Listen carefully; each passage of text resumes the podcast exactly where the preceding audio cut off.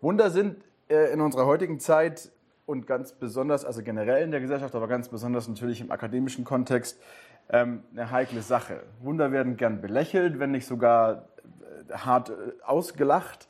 Und sie spielen in der Forschung generell als Erklärschablone eigentlich keine Rolle. Obwohl gewisse empirische Evidenz durchaus da ist und obwohl man Evidenz in die eine oder andere Richtung auslegen kann, ähm, ist es im, im Mainstream der Forschung eigentlich nicht üblich, dass man als Erklärung auf äh, Wunder oder übernatürliche Dinge verweist. Und grundsätzlich ist jeder, der das auch nur andeutet, ähm, in der Regel sofort verschrien als unwissenschaftlich, als naiv, also im besten Fall naiv, im schlimmsten Fall als abergläubisch oder als Scharlatan oder wie auch immer. Ich glaube, wir müssten die Fenster zumachen. Wenn es euch, also es sei denn, es wird euch dann nachher zu stickig und zu warm, einfach mal dran ziehen. Genau. Das ist mir ist ein bisschen ablenkend. Genau. Diese, äh, dieses Cartoon, das ich zufälligerweise vorhin gefunden habe, was ich ganz lustig fand, hat, drückt das ganz gut aus, wo man einen Mathematiker sieht, der eine Formel aufstellt und in die Mitte dieser Formel schreibt er einfach rein, and then a miracle occurs. Und sein Kollege sagt, I think you should be more specific here on step two. Das ist so ein bisschen die Art und Weise, wie die Forschung gerne auf Leute guckt, die sich mit Wundern wissenschaftlich auseinandersetzen, eher von oben herab. Und weil das so ist, ist es mir extrem wichtig, euch heute so ein bisschen äh, zu präsentieren, wie man als Historiker auf der einen Seite damit umgeht und auf der anderen Seite, wie, was es für philosophische ähm, Grundlagen gibt, wie wir uns philosophisch äh, dem Thema nähern können. Also, erstens zunächst einmal ist es mir wichtig, euch zu zeigen, wie arbeiten Historiker überhaupt, was tun wir, damit wir das erstmal geklärt haben, wie können wir, wie nähern wir uns irgendwelchen Sachverhalten. Ähm, passen da die Wunder überhaupt rein oder nicht? Und zweitens möchte ich euch dann eben erstmal philosophische Grundlagen zum Thema Wunder grundsätzlich präsentieren und dann den Hauptbekämpfer der Wunder oder sozusagen der Vorkämpfer, der, der immer vorne dran gestellt wird, ähm, ähm, bei, von den Vertretern, die äh, kritisch mit Wundern umgehen, nämlich gegen David Hume, ein bisschen ein paar Argumente bringen und das am Ende dann versuchen äh, zusammenzubringen. Meine Thesen, zwei Hauptthesen, die ich heute vertreten werde, sind zunächst einmal erstens, das erscheint vielleicht nicht ganz so provokativ, ist aber trotzdem nicht so selbstverständlich, dass nämlich Historiker die Aufgabe haben, tatsächlich vergangene Ereignisse zu rekonstruieren und diese dann zu interpretieren. Das ist die eine These. Und die zweite These wird sein, dass Wunder als mögliche Ereignisse der Weltgeschichte behandelt werden werden müssen und können und müssen. Und nein, so rum. Wunder müssen als mögliche Ereignisse der Weltgeschichte behandelt werden und können und müssen daher von Historikern auch äh, untersucht werden. Was macht jetzt also die Arbeit ähm, des Historikers aus? Das sind alles äh, Folien, die meine Studenten so ziemlich genau auch bekommen. Deswegen könnt ihr euch jetzt da ähm, ganz akademisch, äh, unimäßig äh, fühlen. Wenn ihr jetzt bei mir im Pro-Seminar wärt, würdet ihr genau das Gleiche bekommen. Also grundsätzlich ist es so, dass wir als Historiker äh, damit konfrontiert sind, dass man natürlich ständig, dass wir natürlich in der Zeit des sogenannten Postmodernismus leben, wo wir prinzipiell, wo prinzipiell immer irgendwie angenommen wird, ja sowas wie die Wahrheit irgendwie, das gibt es ja eigentlich nicht. Historiker gehen prinzipiell in der Theorie vielleicht nicht immer, in der Praxis aber immer davon aus, dass es sowas wie eine ontologische Wahrheit geben muss, eine ontologische Realität der Wahrheit. Wenn es die nicht gäbe, dann könnten wir mit nichts hantieren. Wir gehen davon aus, es gibt die Realität, die Realität findet statt und diese Ereignisse, die stattfinden, die kann man auf irgendeine Art und Weise dann auch erfahren, dokumentieren, sich daran erinnern und so weiter und so fort. Was wir tun wollen, ist immer als Historiker, wir möchten gerne wahre Aussagen über vergangene Ereignisse ähm, finden wir beschäftigen uns nicht so sehr mit den Dingen, die in unserer Jetztzeit passiert, wobei wir natürlich da ewig darüber diskutieren könnten, wann beginnt Geschichte, wann hört sie auf und so. Ähm, so Pi mal Daumen ist uns aber allen klar, Historiker beschäftigen sich nicht mit dem, was in den letzten fünf Jahren in Deutschland ungefähr passiert. Das ist eher das, was wir dann den Politikwissenschaftlern überlassen würden. Ähm, dabei haben wir zwei große Hindernisse. Erstens ist es so, dass die Vergangenheit natürlich nicht wiederholbar ist. Das heißt, wir können nicht arbeiten wie Naturwissenschaftler, die Experimente machen, Hypothesen aufstellen, Experimente machen und dann versuchen, ihre Hypothesen zu falsifizieren oder zu verifizieren. Wir haben es mit Ereignissen zu, zu tun, die einmal passiert sind und dann nie wieder. Wir können nicht äh, Alexander den Großen irgendwie aus dem Grab holen und die nochmal nach Persien marschieren lassen um dann zu gucken, ob, noch, ob genau das Gleiche passiert, das äh, ist uns leider, steht uns leider nicht offen. Das ist das eine Problem. Das zweite Problem ist, wir sind alle Menschen und wir sind alle subjektiv geprägt und wir schauen auf diese Dinge durch unseren ganz eigenen Blick. Das sind zwei so Hindernisse, die uns immer, äh, immer wieder irgendwie im Weg stehen. Das bedeutet, dass wir als Historiker nie auf hundertprozentiges Wissen aus sind. Ich habe das jetzt hier so plakativ hingeschrieben. Grundsätzlich ist der Begriff des hundertprozentigen Wissens sowieso irrsinnig, philosophisch auch irrsinnig. Ähm, weil man ja nicht, also weil es schwierig wäre, jetzt genau zu, de also zu definieren, was ein 99-prozentiges Wissen ist. Oder ein 73,7-prozentiges Wissen. Wie grenzen wir das ab? Was genau meinen wir eigentlich damit, wenn wir sagen, wir wissen das hundertprozentig? Was wissen wir eigentlich wirklich ganz genau? Na, das ist das ganze Descartesche Problem.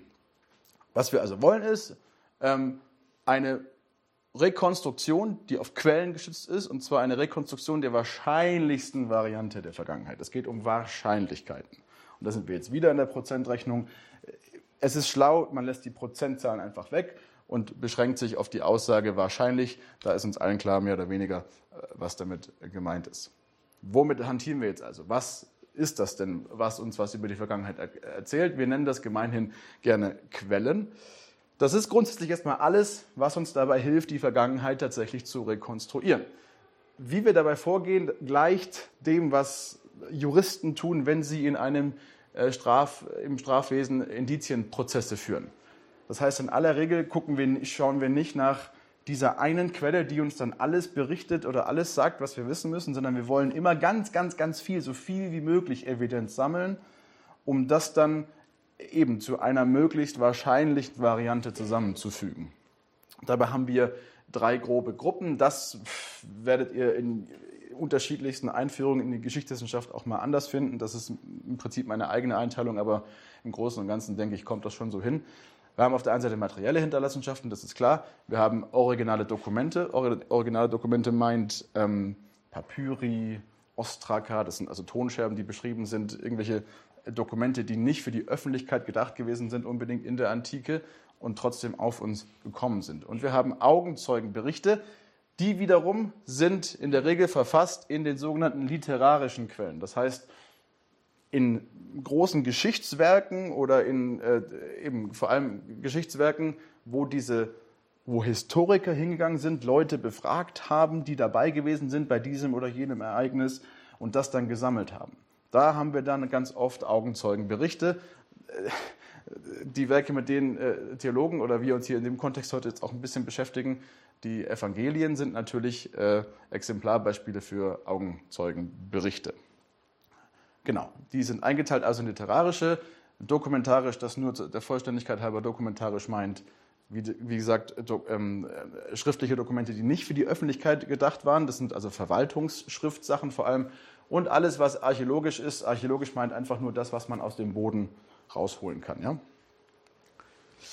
Welche Grundsätze haben wir? Das erschließt sich eigentlich von selbst. Wir müssen natürlich wissenschaftlich vernünftig vorgehen. Das heißt, wir gehen sorgfältig um. Wir ähm, wägen möglichst alle Argumente ab. Wir möchten gerne möglichst äh, die gesamte Evidenz einbeziehen und so weiter und so fort. Wir möchten, wir sollten auch äh, rational vorgehen. Das ist fast das Gleiche, aber es ist noch mal ein bisschen eine andere, äh, ähm, ähm, andere, äh, ähm, äh, wie sagt man, Nuance.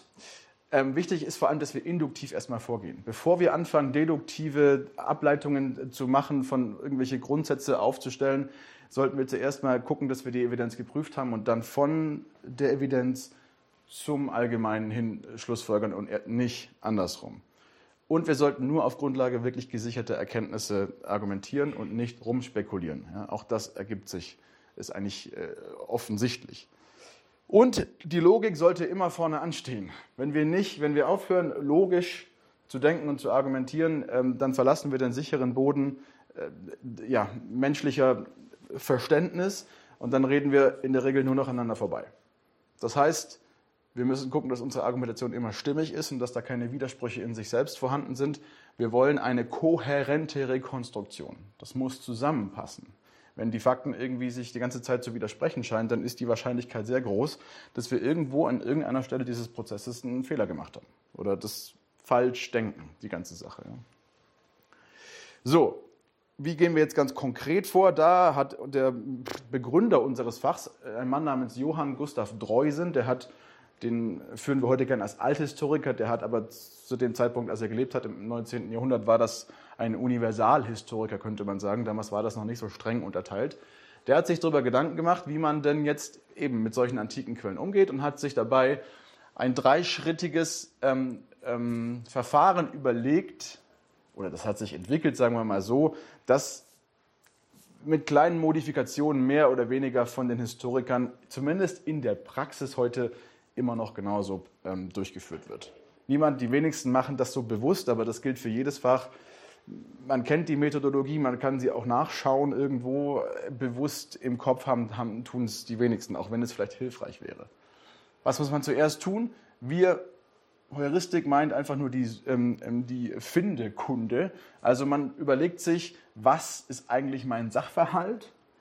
Ähm, warum untersuche ich das? Und dazu gehört auch noch, wo finde ich denn das, was mir jetzt was darüber sagen kann? Also welche Quellen benutze ich für das, was ich tue? Ja? Das kann sich von Fall zu Fall völlig unterschiedlich verhalten. Jemand, der sich mit ähm, den Olympischen Spielen beschäftigen will, der muss wahrscheinlich viel, viel archäologisches Material sammeln aus Olympia. Jemand, der äh, sich zum Frauenverständnis in der Antike beschäftigen will, der muss viel, viel lesen, hat dann anderen Quellen und wird dementsprechend eine andere Perspektive darauf haben. Der zweite Schritt, das ist ein ganz wichtiger Schritt, das ist das, was Historiker eigentlich die ganze Zeit tun oder im besten Fall tun sollten.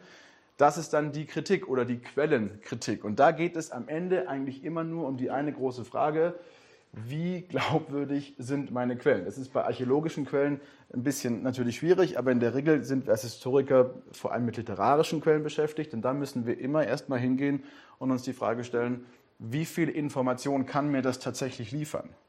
Hab, ist das sichere Information? Ist es so halbsichere Information oder ist es sehr unsichere Information? Und wenn es unsichere Information ist, ja, was davon benutze ich dann überhaupt, um nachher meine Schlussfolgerungen daraus zu ziehen? Wenn ich das gemacht habe und hoffentlich gut gemacht habe, dann gehe ich in die Interpretation und frage mich dann, wie füge ich das alles in ein stimmiges Bild.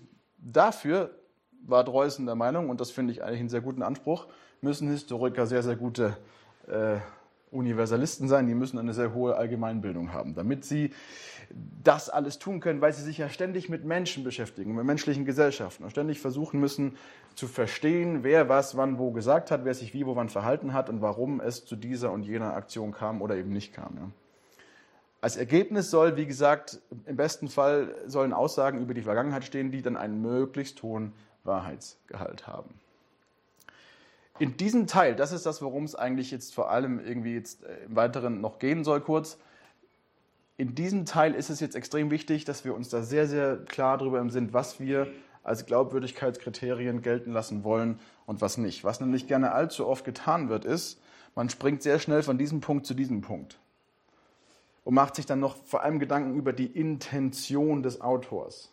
Das kennen die Theologen unter euch wahrscheinlich auch ziemlich gut, dass man eigentlich gar nicht erst so wirklich erstmal guckt, wie glaubwürdig hat dieser Autor oder dieser Autor geschrieben, sondern man geht erstmal in, ja, was wollte der eigentlich sagen?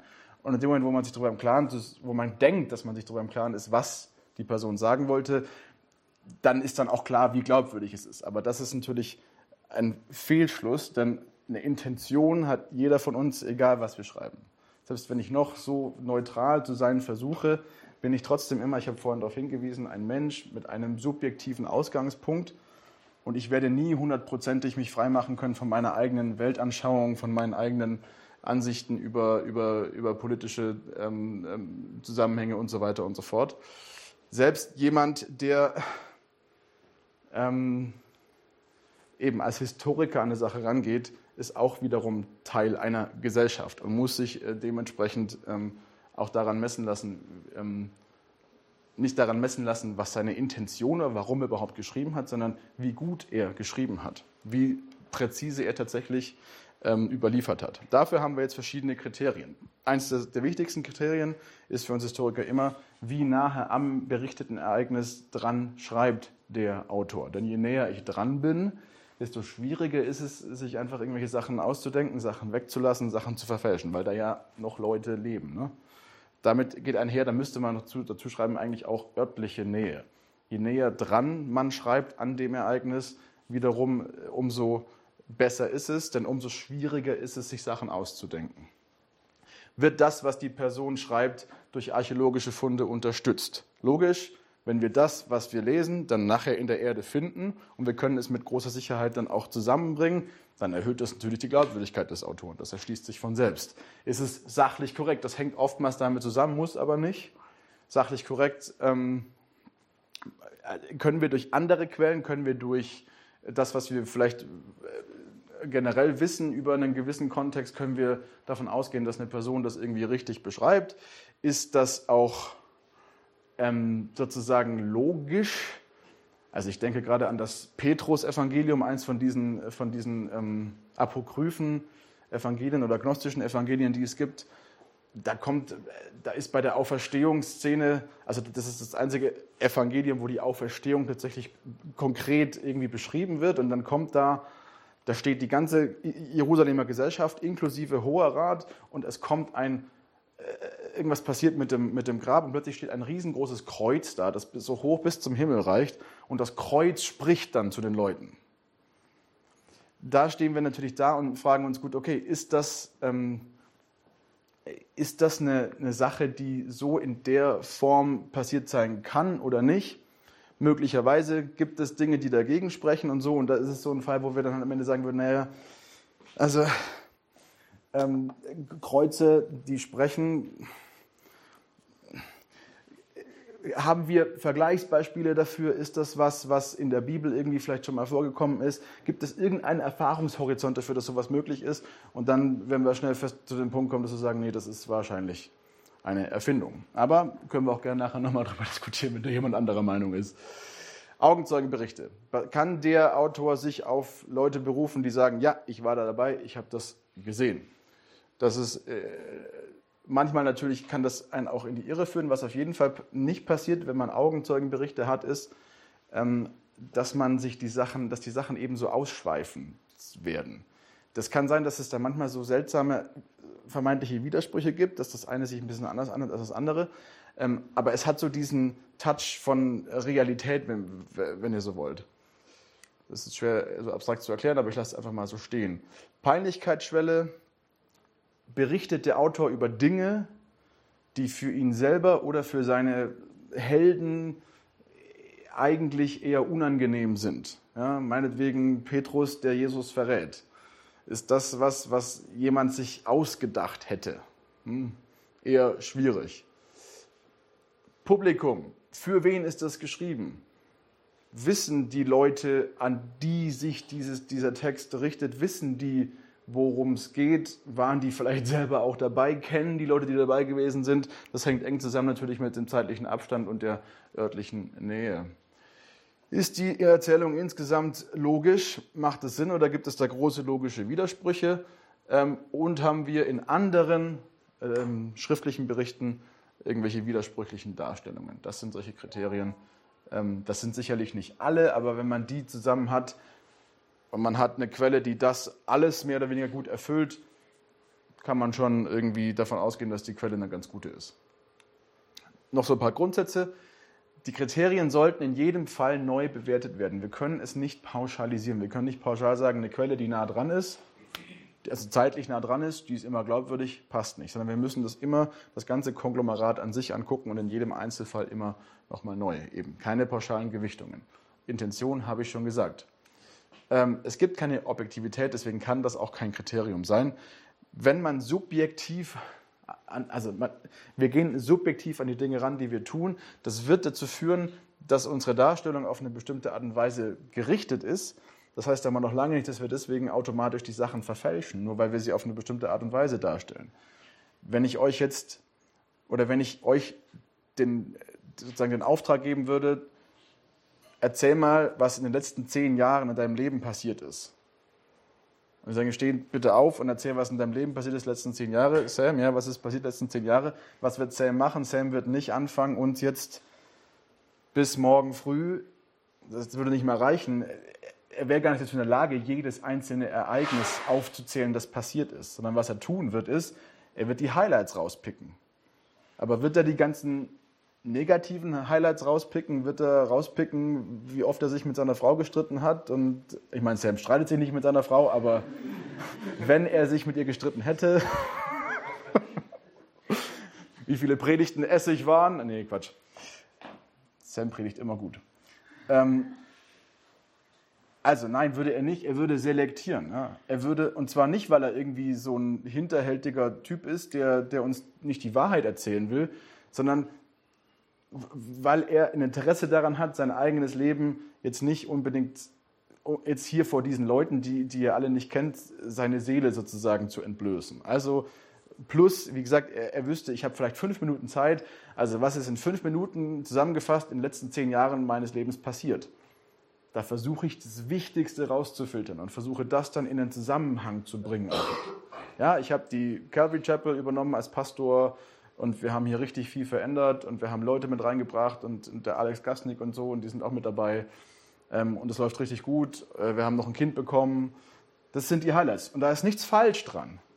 Und es wäre unlauter von mir hinzugehen zu sagen, Sam, sorry, aber das ist echt keine korrekte Darstellung. Es tut mir leid, du glaubst, du flunkerst. Du hast echt viel weggelassen, ne? Also, das ist seine Intention, ist klar. Aber nur weil er diese Intention hat, heißt es nicht, dass er deswegen was Falsches erzählt. Ne? Grundsatz, und das finde ich den wichtigsten Grundsatz, eine Behauptung sollte geglaubt werden, wenn die Wahrhaftigkeit dieser, dieser, dieser Behauptung wahrscheinlicher ist als die Gegenargumente. Okay? Das einfach mal im Kopf behalten. Ähm, genau, das hatte ich alles schon gesagt. Wir müssen eben permanent eben jetzt abschätzen. Klar, es ist nicht, Leute erleben Dinge und geben die Dinge so wieder, wie sie sie erlebt haben. Äh, oftmals kommen wir da nicht drüber hinaus. Oftmals können wir nur über die Erfahrung der Leute Aussagen treffen. Oftmals können wir es aber eben objektiv prüfen, ob das so passiert sein kann. Mein Opa hat mir schon Sachen über den Zweiten Weltkrieg erzählt oder von seinem Vater erzählt, bei denen ich später feststellen musste, nee, das kann so nicht passiert sein. Ich werfe meinem Opa trotzdem nicht vor, dass er das aus, sich ausgedacht hat. Er hat selber vielleicht einfach nur durcheinander gebracht. Das heißt, wir müssen das prüfen. Nicht immer können wir das, aber wenn wir es können, dann sind wir eben diejenigen, die versuchen, diese Diskrepanz zwischen Erleben und ähm, Stattfinden, oder wie habe ich gesagt, ja, stattfinden oder leben, dass wir, die, die, die versuchen, diese Diskrepanz so klein wie möglich werden zu lassen. Und am Ende müssen wir dann hingehen und das Ganze in einen großen Kontext einbetten und sagen, gut, okay, warum ist das so passiert? Was sind jetzt die großen Linien? Und an den Punkten, ehrlich gesagt, das ist vor allem der Punkt, an dem die Historiker sich wirklich mal streiten. Zumindest in unseren klassischen Themen. Wenn wir dann in die Themen reingehen, die wir jetzt uns anschauen werden, ist es so, dass man dann plötzlich damit konfrontiert ist, dass die Forschung völlig konträr sich gegenübersteht und Leute schon viel früher anfangen zu sagen, nein, kann nicht sein, die anderen sagen doch natürlich.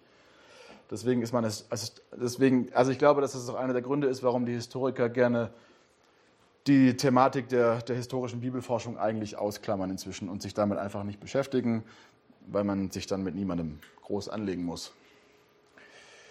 Genau, ganz kurz nochmal konkret. Ähm, wie steht es jetzt aus konkret mit der Glaubwürdigkeit ähm, des sogenannten lukanischen Doppelwerks? Das lukanische Doppelwerk das ist so ein fancy Ausdruck, die, die, die, Theologen unter euch werden das wissen, was das ist. Damit meint man einfach nur die zwei Werke, die ein Mann namens Lukas wahrscheinlich geschrieben hat, nämlich das Lukas-Evangelium und die Apostelgeschichte ist vom gleichen Autoren, ähm, in einem ähnlichen Zeitraum geschrieben, um 60 äh, nach. Ähm, und ähm, ist deswegen so interessant, weil Lukas derjenige unter den Evangelisten gewesen ist, der das größte Interesse daran hatte, eben wahrscheinlich Geschichtsschreibung zu betreiben. Das ist zumindest der aktuelle Forschungsstand, aber da geht es eben äh, auseinander. Die einen sagen, das ist Geschichtsschreibung, die anderen sagen, nein, das ist Mythologie oder es ist äh, Theologie oder irgendwas zwischendrin. Ähm, äh, auf jeden Fall ist es so, dass Lukas derjenige ist, der mit Abstand die meisten Wunderberichte drin hat, was man durchaus auch schon darauf zurückgeführt hat, dass man eben, dass wir die Überlieferungstradition haben, er sei Arzt gewesen. Und deswegen passt es eigentlich ganz gut, wenn der Arzt, der Mediziner unter den Evangelisten ähm, sich besonders stark für diese Heilungen, Exorzismen und all diese Dinge, die da berichtet werden, ähm, interessiert. Und wie gesagt, natürlich ist die Apostelgeschichte ähm, voller Wunder und natürlich hätte die Aus, also ist laut Darstellung der Apostelgeschichte zumindest das, die Verbreitung, die Ausbreitung des Christentums in der frühesten Zeit ohne die Wunder gar nicht denkbar. Das ist eigentlich ein zentraler Bestandteil dessen. Genau. Und deswegen stellt sich da schon die Frage, wie glaubwürdig ist es bei ihm? Insgesamt muss man sagen, dass ähm, die neueste Forschung sich da ähm, ziemlich stark eindeutig dazu positioniert, dass man Lukas eine ziemlich hohe Glaubwürdigkeit eigentlich attestiert. Wo, warum ist das so? Er ist zeitlich ziemlich nah dran. Wie gesagt, um 60 nach ist das Lukas-Evangelium geschrieben worden. Ähm, das ist nicht mal, wahrscheinlich nicht mal 30 Jahre nach dem Tod Jesu. Und das ist in historischen ähm, Kategorien gesprochen, ist das sozusagen ein Wimpernschlag. Ja? Das ist eben sehr wichtig bei Lukas. Am Anfang, äh, zu Beginn des 20. Jahrhunderts hieß es noch, na Lukas, pff, das ist alles erfunden und der denkt sich alles aus. Je mehr man gräbt, je mehr wir finden, vor allem in Kleinasien und in Griechenland, desto klarer wird, Lukas hat sich eigentlich gar nichts ausgedacht. Im Gegenteil, Lukas weiß Sachen, die er eigentlich gar nicht hätte wissen sollen. Also die er, oder die er nicht, sagen wir so, die er nicht hätte wissen können, wenn er das tatsächlich als wie auch immer gearteter ähm, äh, ja, Judenchrist, der er vielleicht war, ähm, irgendwo in Antiochia in Syrien einfach nur in seinem Schreibkämmerchen geschrieben hätte. Konkretes Beispiel? Konkretes Beispiel ist zum Beispiel ähm, Ämter in bestimmten Polleis. In den griechischen Stadtstaaten gibt es immer so Magistrate, die aber nirgendwo oder selten mal die gleichen Titel tragen. In Ephesus zum Beispiel heißt der Typ äh, Grammateus, was wirklich eigentlich irgendwie ähm, Schreiber heißt. In Korinth wiederum heißen die, wer sind die? Archoi, Archontes. Nee, das sind keine Archonten, sondern äh, die haben einen ganz komischen Namen, den es eben nur in Korinth gibt. Ich habe es gerade nicht parat. Und da, da war eben lang, da, da hieß es eben lang, weil Lukas das überliefert, diesen Titel, ich kann das gerne raussuchen, wenn das jemand interessiert, nächstes Mal mitbringen, ähm, diesen Titel überliefert Lukas und es hieß immer, na, das ist, kann nicht sein. Das kennen wir nicht aus der Antike, diesen Begriff, den gibt es gar nicht, bis man eben, ich glaube in den 70ern eine Inschrift gefunden hat, wo genau dieser Titel auch noch mit dem Namen des Magistraten, den er erwähnt, auftaucht. Dadurch können wir auch den, den, den ersten Korintherbrief aufs Jahr genau datieren über diese Inschrift. Und also überhaupt wird über diese Inschrift eigentlich das gesamte paulinische ähm, Briefwerk mehr oder weniger datiert. Das gilt ebenso eben für die sachliche Korrektheit. Die Dinge, die Lukas schreibt, kann man sehr gut überprüfen. Die jüdischen oder sagen wir mal die israelischen ähm, Archäologen, ähm, die offen sind oder die prinzipiell jetzt erstmal keine weltanschaulichen Probleme irgendwie damit haben, die wissen, grundsätzlich, wenn Sie Ihre Archäologie betreiben, dass Sie nicht zuerst bei Josephus oder bei Tacitus oder sonst wo nachgucken, sondern dass die besten Quellen, die Sie kriegen können, wenn Sie irgendwo was raus, was finden wollen, dass Sie am besten erstmal zu den, zu den Evangelien gucken. Wenn die nicht weiterhelfen, dann wird dann weiter in andere Quellen reingeschaut. Bei Lukas können wir davon ausgehen, dass das fast ausschließlich Augenzeugenberichte sind, die er uns da liefert. Ähm, dazu, wenn ihr da Fragen habt, fragt mich nachher. Publikum, das ist klar, er schreibt natürlich an die ersten Christen. Das sind also Leute, und das könnt ihr euch vorstellen, das sind nicht allzu viele Leute gewesen, das sind Leute, die sich kennen, wo Informationen ziemlich weit über große Distanzen auch ausgetauscht werden. Die kannten diese Geschichten. Zu dem Zeitpunkt, wo er schreibt, gibt es schon zwei Evangelien. Also die Leute wissen Bescheid. Wäre nicht so leicht gewesen, sich Sachen dann auszudenken, die, die noch nie jemand gehört hat, sagen wir mal so. Peinlichkeitsschwelle ist auch gegeben, zum Beispiel, das ist nur ein Beispiel, durch die Tatsache, dass er wie die anderen Evangelisten auch ähm, überliefert, dass es Frauen gewesen sind, die Jesus als erstes gesehen haben nach der Auferstehung. Und das ist sehr, sehr komisch, wenn man sich ausgedacht hätte. In der damaligen Zeit hätte man das sicherlich nicht irgendwie, also wäre man sicher nicht auf die Idee gekommen, Frauen als erste Zeugen aufzuzählen, weil Frauen vor Gericht nichts gezählt haben. Also das, die Aussage von Frauen war nicht ähm, gültig nur zusammen, nur in Verbindung mit einem männlichen Vormund. Das Ganze ist natürlich sehr kohärent. Die Fakten, die Lukas überliefert zur Auferstehung, können zu hundertprozentig erklären, wie die Jünger sich äh, danach verhalten. Auch dazu, wenn euch das mehr interessiert, gerne nachher. Widersprüche gibt es keine. Insgesamt führt das uns zu einem recht guten Korpus ähm, von Glaubwürdigkeitskriterien, wodurch wir Lukas also das ist jetzt nicht nur meine Meinung, sondern das ist zumindest in einem Strang der Forschung ziemlich unumstritten, dass Lukas ein sehr ähm, sorgfältiger und zuverlässiger Berichterstatter ist. Problem ist eben, da sind diese ganzen Wunder drin ne, in, dem, in dem Teil. Und das ist ein bisschen schwer zusammenzubekommen. So, jetzt gibt es nicht mehr so viele Notizen. genau. Der Hauptgrund dafür, dass die Apostelgeschichte, dass die Evangelien, äh, dass die Glaubwürdigkeit, die Historizität, wie wir so schön sagen, dieser, dieser Schriftwerke abgelehnt wird, das liegt in der Regel immer an diesen Wundererzählungen. Egal, was sonst so drumherum äh, argumentiert und gesponnen wird, am Ende läuft es immer darauf hinaus, ja, da werden Leute äh, spontan geheilt, da steht ein Toter vom, also von, von den Lebenden wieder auf und, und solche Sachen kann ja eigentlich nicht sein. Das Ding ist jetzt halt, das gesamte Neue Testament ist strukturiert um diesen Anspruch herum dass die reale historische Persönlichkeit, Jesus von Nazareth, nicht nur ein Prophet war und auch nicht nur in Anführungszeichen der Messias war, sondern dass er tatsächlich selber Gott war, dass er gekreuzigt wurde und dass er leiblich mit einem Körper wieder auferstanden ist. Ohne das kein Neues Testament, ohne das kein Christentum. Ja. Und die ganzen anderen Wunder, die in der Apostelgeschichte dann folgen, das sind im Verständnis des Neuen Testamentes eigentlich nur auf irgendeine Art und Weise Folgen von dem, was Jesus getan hat, ja, oder von dem, was durch Jesu Totenauferstehung passiert ist. Ähm, genau. Der Kern der christlichen Verkündigung basiert komplett also auf Wundern, von denen beansprucht wird, dass sich das alles nicht in irgendeinem verborgenen Winkel zugetragen hat, wie das äh, Lukas den Paulus so schön sagen lässt in Apostelgeschichte 26.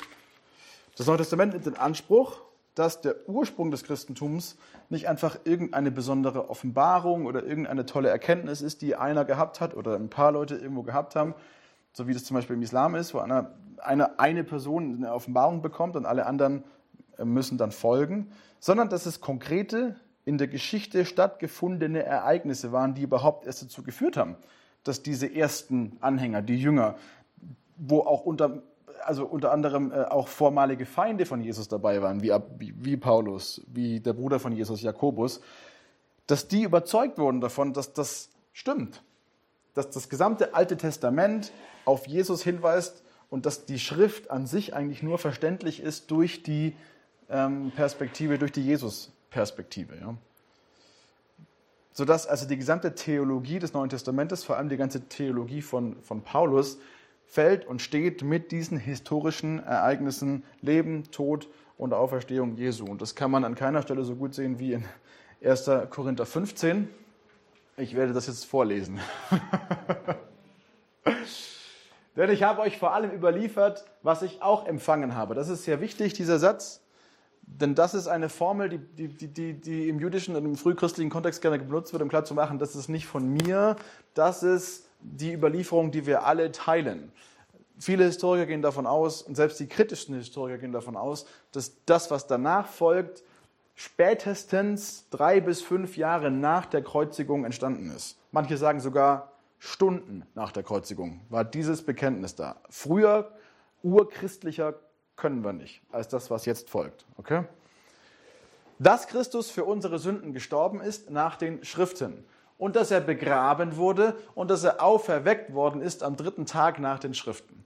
Und dass er Kephas, das ist Petrus, erschienen ist, dann den Zwölfen, dann erschien er mehr als 500 Brüdern auf einmal, von denen die meisten bis jetzt übrig geblieben, einige aber auch entschlafen sind. Danach erschien er Jakobus, dann den Aposteln allen, zuletzt aber allen gleichsam der unzeitigen Geburt erschien er auch mir. Ich will mich jetzt nicht so lange damit aufhalten. Wichtig ist mir nur erstens, der historische Anspruch ist so klar. Was Paulus macht ist, Leute, wenn ihr das nicht glauben wollt, in Korinth gab es Leute, die sich nicht sicher waren, ob sowas wie eine Totenauferstehung überhaupt möglich ist. Und wenn ihr das nicht glauben wollt, bitte, da sind 500 Leute, von denen die meisten noch am Leben sind. Geht hin und fragt die doch einfach. Das ist das, was er sagt hier. Und das äh, gestehen sogar, also sogar Rudolf Bultmann hat das, hat das so zugestanden, dass das der Anspruch ist zumindest. Ja. Ähm, und dann geht das weiter schlussendlich, ähm, ich glaube, ich lese es doch jetzt nicht alles vor, worum es geht in diesem Text ist, also es wird nämlich gerne behauptet, da, da ging es nicht um eine körperliche Auferstehung. Lest euch diesen Text zu Hause bitte mal durch. Mit einem möglichst offenen Geist. Es, das ist hier nicht, hier geht es um himmlische Leiber und irdische Leiber. Es geht darum, dass du dass das eine stirbt und das andere dann wieder aufersteht und so. N.T. Wright, ich weiß nicht, ob ihr den kennt. Ah, zuerst Jakob Thiesen. Jakob Thiesen ist äh, Professor für Neues Testament an der STH in Basel. Kennt ihr jemand? Ja, wahrscheinlich schon. Ähm, wahrscheinlich kann auch Jakob Thiesen, wahrscheinlich besser als ich. Diskutiert ziemlich ausführlich diese Frage. Ich habe das Buch sogar dabei. Genau, das ist das hier. Die Auferstehung Jesu in der Kontroverse, hermeneutisch, exegetische und theologische Überlegungen. Lasst es doch einfach mal rumgehen. Er kommt also zu dem Schluss nach seiner Diskussion, für Paulus ist die Frage nach der zukünftigen Totenauferstehung offensichtlich eine Frage nach dem göttlichen Handeln in Zeit und Geschichte. Und die Frage nach der Auferstehung Jesu wird von ihm auf derselben Ebene behandelt. Wie Gott bei der Auferweckung Jesu in Zeit und Geschichte gehandelt hat, so wird Gott, wie Paulus den Korinthern darlegt, auch in Zukunft bei der Auferweckung der entschlafenen Gläubigen handeln. Das ist also der Anspruch äh, des Neuen Testamentes. Wie gesagt, N.T. Wright kommt, hat ein riesengroßes, dickes Buch mit über 1000 Seiten geschrieben über die Auferstehung. Der Lukas hat es fertig. Wahnsinn. Und macht eigentlich ziemlich klar, sein, sein wichtigster Punkt, glaube ich, insgesamt ist, dass er klar macht, in dem jüdischen Kontext dieser Zeit hätte das überhaupt keinen Sinn gemacht. Das wäre eine Nullaussage gewesen für einen Juden zu sagen, ja, Jesus ist auferstanden, aber seine Leiche liegt noch im Grab die Erwartung der Juden in der Zeit war, dass die Leute am jüngsten Tag, wenn dann das alles, das, das, äh, das messianische Reich anbricht, dass dann die Toten aus ihren Gräbern hochkommen. Das ist das, was der Jude an sich unter Auferstehung verstanden hat. Genau. Deswegen auch hier wiederum leibliche Auferstehung. Ganz wichtig. Damit ist dann jetzt aber klar, wenn Wunder aus irgendeinem Grund nicht möglich wären, wenn wir zu dem Schluss kommen müssten, Wunder gibt es eigentlich gar nicht, dann wäre damit auch der Hauptanspruch des Christentums zerstört. Ja? Paulus hängt das, auch im 1. Korinther 15, hängt die gesamte Lehre, hängt unsere gesamte Errettung, hängt alles, was irgendwie mit diesem neuen, ähm, äh, äh dieser neuen Lehre, dieser neuen, diesem neuen Glauben zusammenhängt, hängt das alles auf an diesem einzigen Fakt. Er sagt, wenn Jesus nicht auferstanden ist, dann seid ihr alle noch in euren Sünden, ist alles vergebens, dann geht wie, äh, na, wie heißt er? Nicht Historiker, sondern die anderen. Ja, genau. Dann geht wie die Epikureer sagen, geht einfach los und lasst, genießt euer Leben. Habt Spaß, weil dann macht es überhaupt keinen Sinn. Bitte? Lasst, lasst zu saufen und trinken und morgens. So, voilà. Danke für das Zitat, was jetzt nicht auf der Aufnahme ist, aber das macht ja nichts. Ähm, genau, was es also zu klären gilt, ist, ob Wunder dieser Art oder grundsätzlich jeder Art überhaupt möglich sind, damit wir dann am Ende überhaupt Aussagen über diese zentralen Ansprüche des Christentums tätigen können. Jetzt, was ist eigentlich überhaupt ein Wunder, wenn ich die ganze Zeit schon davon spreche? Um die Definition von Wundern gibt es extrem viel Diskussion. Es gibt über, ich weiß nicht, 27 Dis äh, verschiedene Definitionen. So wichtig ist es aber eigentlich gar nicht. Definitionen sind nie exakt. Definitionen sind immer nur dazu da, damit man mit denen arbeiten kann. Ja? Ich habe mich jetzt für die Definition von Craig Keener entschieden, schlicht und einfach deswegen, weil das der Mensch ist, der mit Abstand das umfangreichste und das Standardwerk zum ganzen Thema ähm, historisch-philosophische Auseinandersetzung mit Wundern geschrieben hat. Heißt Miracles, ist extrem schwer zu kriegen in Freiburg. Ich habe es mir deswegen extra gekauft. Wenn da einer reinschauen möchte, sehr gerne später dann. Habe ich ganz bewusst mitgenommen, weil ich glaube, dass es ein extrem gutes und wichtiges äh, Werk ist. Also wenn jemand sich damit auskennt, dann der. Seine Definition ist diese hier. Ein Wunder ist an extraordinary event with an unusual supernatural cause. Also ein ungewöhnliches Ereignis mit einer ungewöhnlichen übernatürlichen Ursache. Das ist, äh, da kann man schon dran erkennen, dass Craig Keener eigentlich das Ziel hat, versöhnlich zu arbeiten, vorsichtig vorzugehen, weil diese Definition so in der Mitte steht von dem, was es für Positionen gibt. Und jemand, der einen offenen Geist hat, der wird diese Definition auf jeden Fall annehmen können, obwohl da jetzt eben, da kommt Gott nicht vor. Für, für jemanden, der jetzt komplett von der christlichen Seite kommt, ist es wahrscheinlich zu wenig. Äh, Gott, für manche, die ganz auf der anderen Seite stehen, ist es vielleicht schon wieder zu viel, weil es eben um dieses Supernatural geht. Aber er, er versucht sich da so ein bisschen in der Mitte ähm, zu positionieren. Knackpunkt daran jetzt an dieser Definition ist natürlich die Frage des Übernatürlichen. Wenn das Übernatürliche nämlich möglich ist dann ist auch Gott möglich, beziehungsweise dann drängt er sich geradezu auf und dann sind Wunder auch kein Problem. Wie definieren wir das Übernatürliche? Grundsätzlich meint übernatürlich alles, was nicht als Materie Teil der Natur ist und damit mit unseren fünf menschlichen Sinnen nicht erfasst werden kann. Das ist dann trotzdem real im Verständnis dessen, wie man von übernatürlich spricht. Es liegt aber der Natur zugrunde oder es liegt eben über der Natur. Deswegen übernatürlich. Ja? Kann man lang auch darüber streiten, ist aber eigentlich gar nicht wichtig, weil jeder intuitiv eigentlich versteht, was übernatürlich genau meint. Jetzt ein Großteil der Forschung, wenn auch heutzutage nicht mehr so ein ganz großer Teil, wie das vielleicht noch ein paar Jahrzehnten der Fall war, lehnt natürlich die Möglichkeit von Wundern grundsätzlich ab. Ich habe das vorhin schon gesagt. Und beruft sich dabei, nicht immer wissentlich, oftmals auch unwissentlich, auf Thesen, die im 18. Jahrhundert vom schottischen Philosophen David Hume aufgestellt wurden.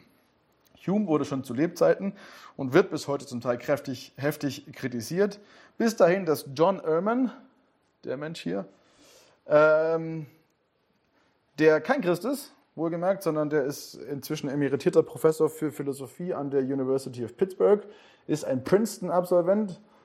Und wenn ich sage Princeton-Absolvent, dann könnt ihr davon ausgehen, in der Regel nicht unbedingt jetzt tiefgläubig. Es gibt auch Ausnahmen, aber in der Regel nicht. Und offiziell zeichnet sich selber als Agnostiker. Sagt, ich habe jetzt hier überhaupt gar kein, kein Interesse, ich, hab, ich nehme keine Seite ein, aber was der Hume schreibt, das ist einfach nur Quatsch und hat deswegen ein Buch geschrieben mit dem Titel Hume's Abject Failure, The Argument Against Miracles. Und darin hat er eben Humes Argumente eins nach dem anderen zerlegt. Nur als ein Beispiel dafür, dass das Ganze, dass Hume schon seitdem es ihn gibt, also seitdem er das geschrieben hat, ziemlich umstritten ist. Ich kann jetzt hier, kann und will hier nur eigentlich jetzt zwei Grundprobleme kurz darlegen. Zunächst, was sind jetzt Humes Thesen? Hume ist grundsätzlich der Meinung, dass Wunder Verletzungen der Naturgesetze sind. Die, und diese Naturgesetze werden durch feststehende und unveränderbare menschliche Erfahrungen aufgestellt. Menschen beobachten die Welt und stellen Regeln auf darüber, wie die Natur funktioniert. Dadurch kommt dann eine einheitliche menschliche Erfahrung zustande. Da diese Erfahrung lehrt, dass die Naturgesetze deswegen Naturgesetze sind, weil sie immer zutreffen, kann es Wunder nicht geben, weil allein die Idee eines Wunders schon voraussetzt, dass die menschliche Erfahrung das Gegenteilige lehrt. Wir würden das nicht Wunder nennen, wenn das was wäre, was die ganze Zeit passiert. Ja? Ich lese es kurz vor. Ach komm, Sam, das ist doch dein, deine Sprache. Achso, ja, stimmt, okay. Also, David Hume schreibt, 1748. Ich habe es nicht, ich habe mir nicht die Mühe gemacht, das in Übersetzung zu holen. Ich nehme an, dass ihr das alle versteht. A miracle is a violation of the laws of nature, and as a firm and unalterable experience has established these laws, the proof against a miracle, from the very nature of the fact, is as entire as any argument from experience can possibly be imagined. Why is it more than probable that all men must die, that lead cannot of itself remain suspended in the air, that fire consumes wood and is extinguished by water, unless it be that these events are found agreeable to the laws of nature, and there is required a violation of these laws, or, in other words, a miracle to prevent them. Nothing is esteemed a miracle if it ever happen in the common course of nature. It is no miracle that a man, seemingly in good health, should die on a sudden, because such a kind of death, though more unusual than any other, has yet been frequently observed to happen. But it is a miracle that a dead man should come to life, because that has never been observed in any age or country. There must therefore be a uniform experience against every miraculous event, otherwise, the event would not merit that appellation. And as a uniform experience amounts to a proof, there is here a direct and full proof from the nature of the fact against the existence of any miracle. Nor can such a proof be destroyed or the miracle rendered credible, but by an opposite proof which is superior. Zitat Ende. Alles klar. Also die Aussage ist, glaube ich, schon klar. Dieser Superior Proof übrigens, den er gerade erwähnt, wie der aussehen könnte, macht er nicht ganz so klar. Ähm, allerdings, und das ist für Hume klar, die, das ist die andere große These seines Aufsatzes, weil das so ist, weil Wunder einfach nicht passieren, weil wir das nicht beobachten können, weil das nicht unsere allgemeine Erfahrung ist. Deswegen sind dann sämtliche Zeugen, die auftreten und behaupten, sie hätten ein Wunder erlebt, unglaubwürdig. Der Zirkelschluss wird schon langsam klar. Er behauptet dann, die Zeugen, von denen er in seiner Zeit schon wusste, der hatte gute Kontakte, also zu, ähm, ähm, na, habe ich jetzt vergessen, also zu Wunderheilern und so Leuten, also Johann Christoph Blumhardt zum Beispiel, falls, falls einen von euch kennt, hier auch in der Gegend gelebt. Er sagt jedenfalls, diese Leute, die sind alle voreingenommen, die sind ungebildet in der Regel und es sind Menschen, die nichts zu verlieren haben. Und deswegen haben die jeden Grund zu flunkern oder sich Sachen einzubilden oder schlicht und einfach halt irgendwie Quatsch zu erzählen. Für Hume war das klar, dass niemals ein gebildeter Mensch aus einem zivilisierten westlichen Land, der seinen Ruf zu verlieren hätte, jemals als Zeuge für Wunder auftreten würde. So, was gibt es dafür jetzt für Probleme mit? Es sind vor allem zwei. Erstens, das Anliegen ist es, von Hume rein von der Empirie her zu argumentieren. Das ist also eine induktive Argumentation zu führen. Das Argument geht dabei so. Die menschliche Erfahrung lehrt, dass Wunder nicht Teil des Universums sind, deswegen kann es keine Wunder geben. Deswegen sind sämtliche Augenzeugen unglaubwürdig. Ich habe es schon gerade darauf hingewiesen, schon vor dem Hintergrund seiner Zeit ist es aber tatsächlich eigentlich keine induktive, sondern eine deduktive Argumentation, weil er die Augenzeugen tatsächlich ja kennt und sich mit ihnen befasst. Er glaubt ihnen halt nur nicht und trifft damit die Vorannahme, dass, alles, dass alle Wunderberichte seiner Zeit nicht echt sind. Damit hat er aber eigentlich einen Fehlschluss begangen, weil sein gesamtes Argument ja darauf beruht, dass die menschliche Erfahrung uniform ist. Firm, uniform, firm and unalterable. Es ist also immer die gleiche menschliche Erfahrung, überall, auf allen Orten, zu allen Zeiten. Und das ist offensichtlich schon zu seinen Zeiten nicht die Realität gewesen. Wenn die menschliche Erfahrung tatsächlich auch damals schon nicht so einheitlich war, wie Hume behauptet, wie kommt er dann zu dieser Aussage? Das Argument ist ehrlicherweise eher das hier, nämlich erstens, ich habe einige Zeugenaussagen zu Wundern geprüft und bin zu dem Schluss gekommen, dass sie nicht glaubwürdig sind. Das verschweigt er uns, aber das ist das, was er voraussetzt. Daraus schlussfolgere ich, dass Wunder nicht Teil der menschlichen Erfahrung sind. Daraus schlussfolgere ich, dass Wunder nicht möglich sein können. Daraus schlussfolgere ich, dass sämtliche Augenzeugen nicht glaubwürdig sind. Und damit hat Hume in einem wunderschönen Kreis argumentiert. Man nennt das einen Zirkelschluss. Dazu gesellt sich noch das, äh, das weitere Problem, dass für heutige Verfechter von Humes ähm, Thesen, dass wir heutzutage inzwischen unglaublich viel mehr Evidenz für Wunder besitzen, als das damals der Fall gewesen ist. Vor allem mehr Evidenz, die auch nicht mehr nur auf Zeugenaussagen beruht, sondern zum großen Teil auch auf Krankenhausakten, aus, äh, auf ärztlichen Berichten, auf harter Evidenz, wie man so schön sagen würde. Wir haben heutzutage haufenweise Wunderberichte aus der westlichen Welt und von Leuten, die perfekt dieses Ideal eines glaubwürdigen Zeugen nach Humes Anspruch erfüllen würden. Craig Keener, der hier, hat fast 400 Seiten, kein Spaß, 400 Seiten mit Wunderberichten aller Art gefüllt. Und das ist übrigens nicht groß geschrieben. Also das ist er spricht von Hunderten von Millionen von Menschen auf der Welt, die solche Wunderberichte für sich in Anspruch nehmen. Er hat tatsächlich aber nur solche ausgewählt, nur solche ausgewählt, bei denen er sich ganz, ganz, ganz hundertprozentig sicher war, dass das aufrichtige, ehrliche und nachgewiesene Berichte waren. Das heißt, da hat er schon eine riesengroße Selektion betrieben eigentlich und hat mehrere Jahre Leute interviewt, ist durch die Welt gereist und hat diese Sachen zusammengetragen. Also wenn ihr Wunderberichte lesen wollt, die vor allem gut recherchiert sind und tatsächlich also auch glaubwürdig sind, schaut da rein. Ja. Ähm, da ist es heutzutage natürlich immer schwierig. Da ist alles Mögliche drin, übrigens von Exorzismen, die noch normal sind, aber bis zu nachwachsenden Gedärmen, Totenauferstehungen und äh, was alles so irgendwie im Portfolio drin ist. Also wirklich fast alles, was man sich vorstellen kann. Ja. Und spätestens mit dieser Publikation kann niemand mehr behaupten, dass Wunder nicht Teil der allgemeinen menschlichen Erfahrung sind. Man kann das immer noch ablehnen und kann sagen, das ist Quatsch, aber nicht mit dem Argument, naja, das, ach, das wissen wir doch, dass es nicht passieren kann. Das ist definitiv nicht möglich. Das zweite große Problem ist, dass Humes Argumentation an noch einem viel gravierenderen Punkt tatsächlich nicht induktiv, sondern deduktiv ist. Nämlich bei seiner Definition von, äh, genau, bei seiner Definition von Wundern ähm, ah nee, seine Definition von Wundern als Violations, also als Verletzungen der Naturgesetze, bekommt er nämlich nur, weil er a. die Existenz der Naturgesetze einfach voraussetzt, ohne nach deren Ursache zu fragen, weil er b. diese für unveränderbar und starr hält und c. einfach festlegt, dass diese Gesetze nicht verletzt werden können. Alle drei Punkte verdeutlichen, dass Hume nicht so neutral wie möglich sich einfach die Evidenz angeschaut und daraus seine Schlussfolgerung gezogen hat. Damit nämlich diese drei Punkte zulässig sein können, muss Hume einen sogenannten methodologischen Naturalismus voranstellen. Das heißt, er geht von der Grundannahme aus, dass es über die beobachtbare Natur hinaus nichts anderes gibt. Dass die Natur alles ist, was es gibt. Dass das die Grundlage von allem ist.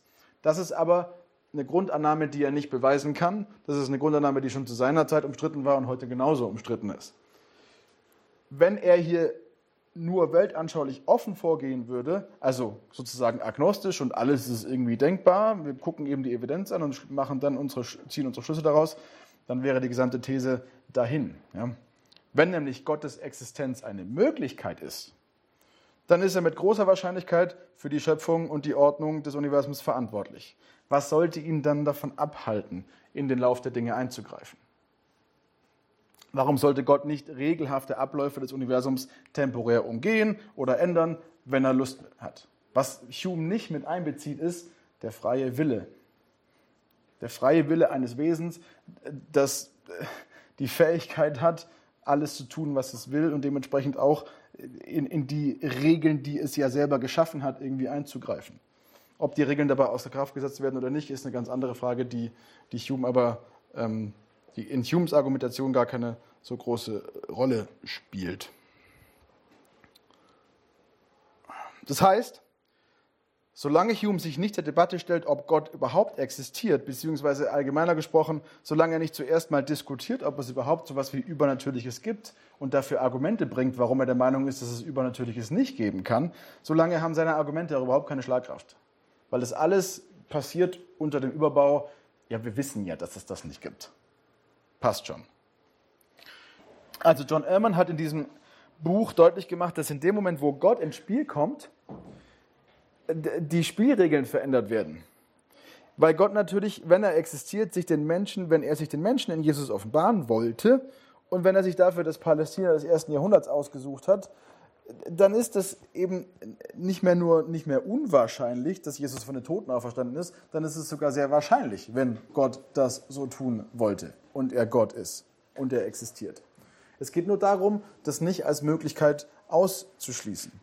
Und damit sind wir auch am entscheidenden Punkt des Problems angekommen. Forscher und grundsätzlich irgendwie wir alle, ciao, schönen Abend noch, wir sind keine neutralen Roboter, sondern wir gehen alle mit einer gewissen Weltanschauung an die Evidenz ran, die wir finden. Die Evidenz an sich, die ist erstmal neutral und sagt überhaupt noch gar nichts aus. Sie ist einfach nur die Evidenz. Aber die Frage ist, wie wir sie behandeln und wie wir sie interpretieren. Und das ist eben abhängig von unserer eigenen Sicht auf das Universum. Craig Keener formuliert das wunderschön, das würde ich euch gern zeigen, aber ich lese es einfach vor. Er sagt, Zitat, One worldview expects miracles, whereas another doubts them and each interprets experiences and phenomena accordingly. Both worldviews, however, are equally presuppositions. Also beide Weltanschauungen sind gleichermaßen ja, ähm, Vor Vorannahmen. Da jetzt aber weder die Frage nach dem Übernatürlichen an sich noch nach der Existenz Gottes innerhalb der Philosophie auch nur annähernd als Konsensthemen angesehen werden können, ist es nicht zulässig, einfach davon auszugehen, dass die eine Seite, nämlich die naturalistische, die Ausgangsposition ist, äh, um die nicht herumgegangen werden darf. Also das ist so ein heißes Thema, die Frage, gibt es Gott oder nicht? Die Philosophie ist sich komplett uneinig in dem Punkt, weswegen es nicht lauter ist, einfach hinzugehen und zu sagen, ja, die streiten da zwar drüber, aber die eine Seite hat recht. Und deswegen ist das jetzt die Seite, die wir irgendwie alle erstmal, wir gehen jetzt mal davon aus, es gibt es nicht und deswegen betreiben wir die Wissenschaft nur so. Und das, nur Erklärungen, die da reinfallen, sind dann auch zulässig. Das ist keine äh, wissenschaftliche Herangehensweise. Es ist nicht offen für alle Möglichkeiten. Ja? Beides sind eben sehr heiß diskutierte Fragen, sodass in Bezug auf Wunder die natürlich Teil des Übernatürlichen sind, die aufrichtigste und die wissenschaftlich offenste Position auf jeden Fall diejenige ist, die Wunder grundsätzlich einmal nicht von vornherein ausschließt. Wunder sollten innerhalb der Wissenschaft nicht belächelt und schon gar nicht von vornherein kategorisch ausgeschlossen werden, selbst wenn in vielen Fällen nachgewiesen werden kann, dass es falsche Zeugenaussagen gibt. Natürlich erzählen Leute Lügen. Das heißt aber trotzdem nicht, dass Wunder nicht passieren können. Ja? Stattdessen sollten Wunder als grundsätzlich mögliche Ereignisse der menschlichen Existenz angenommen werden, die zwar nicht oft vorkommen, aber oft genug, um sie als Teil der menschlichen Erfahrung anzunehmen.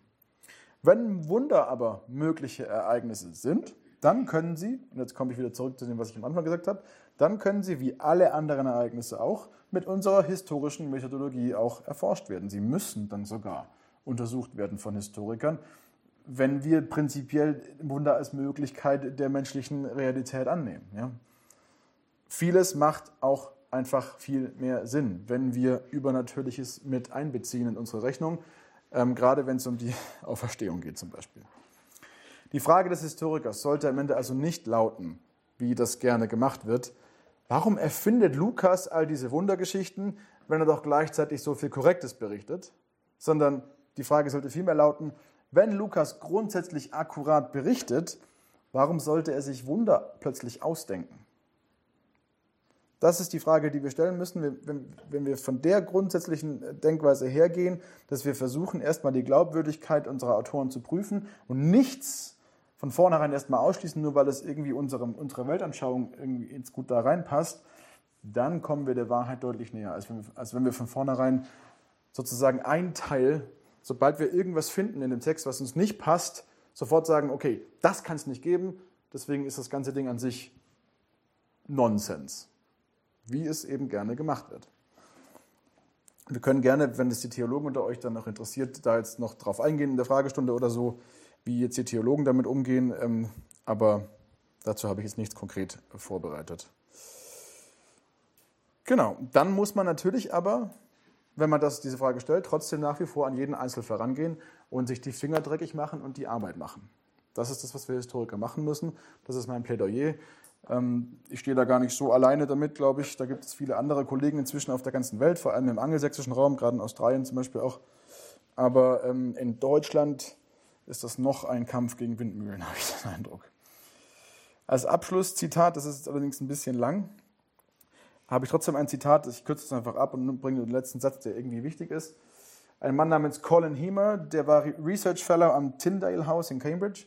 Das ist so eine Bibelforschungseinrichtung dort.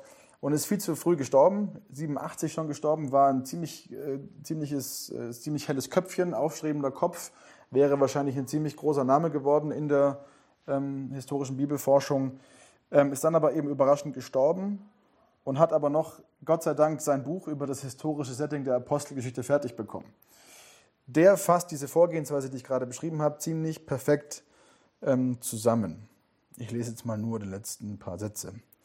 I am all for open-mindedness, but uneasy when people seem to be compounding their own problems by appearing to work in different contexts from contradictory presuppositions. Yet, I am happier not to be entangled with cross currents. I am content to operate, this is wichtig, to operate in a framework where the possibility of miracle is accepted and its appearance is not an automatic cue for reinterpretation or special interpretation. Das war das, was ich sagen wollte. Einfach das als, ähm, ähm, als Ermahnung sozusagen, lasst uns, wenn wir damit konfrontiert sind, dass Leute sich über die Ansprüche des Christentums unverständlich äußern oder gar sich darüber lächerlich machen, verweist sie erstmal immer auf die Tatsache, dass sie oder fragt sie, besser so rum, fragt sie, wie sie zu der Aussage kommen, wieso sie der Meinung sind, dass dieses oder jenes nicht passiert sein kann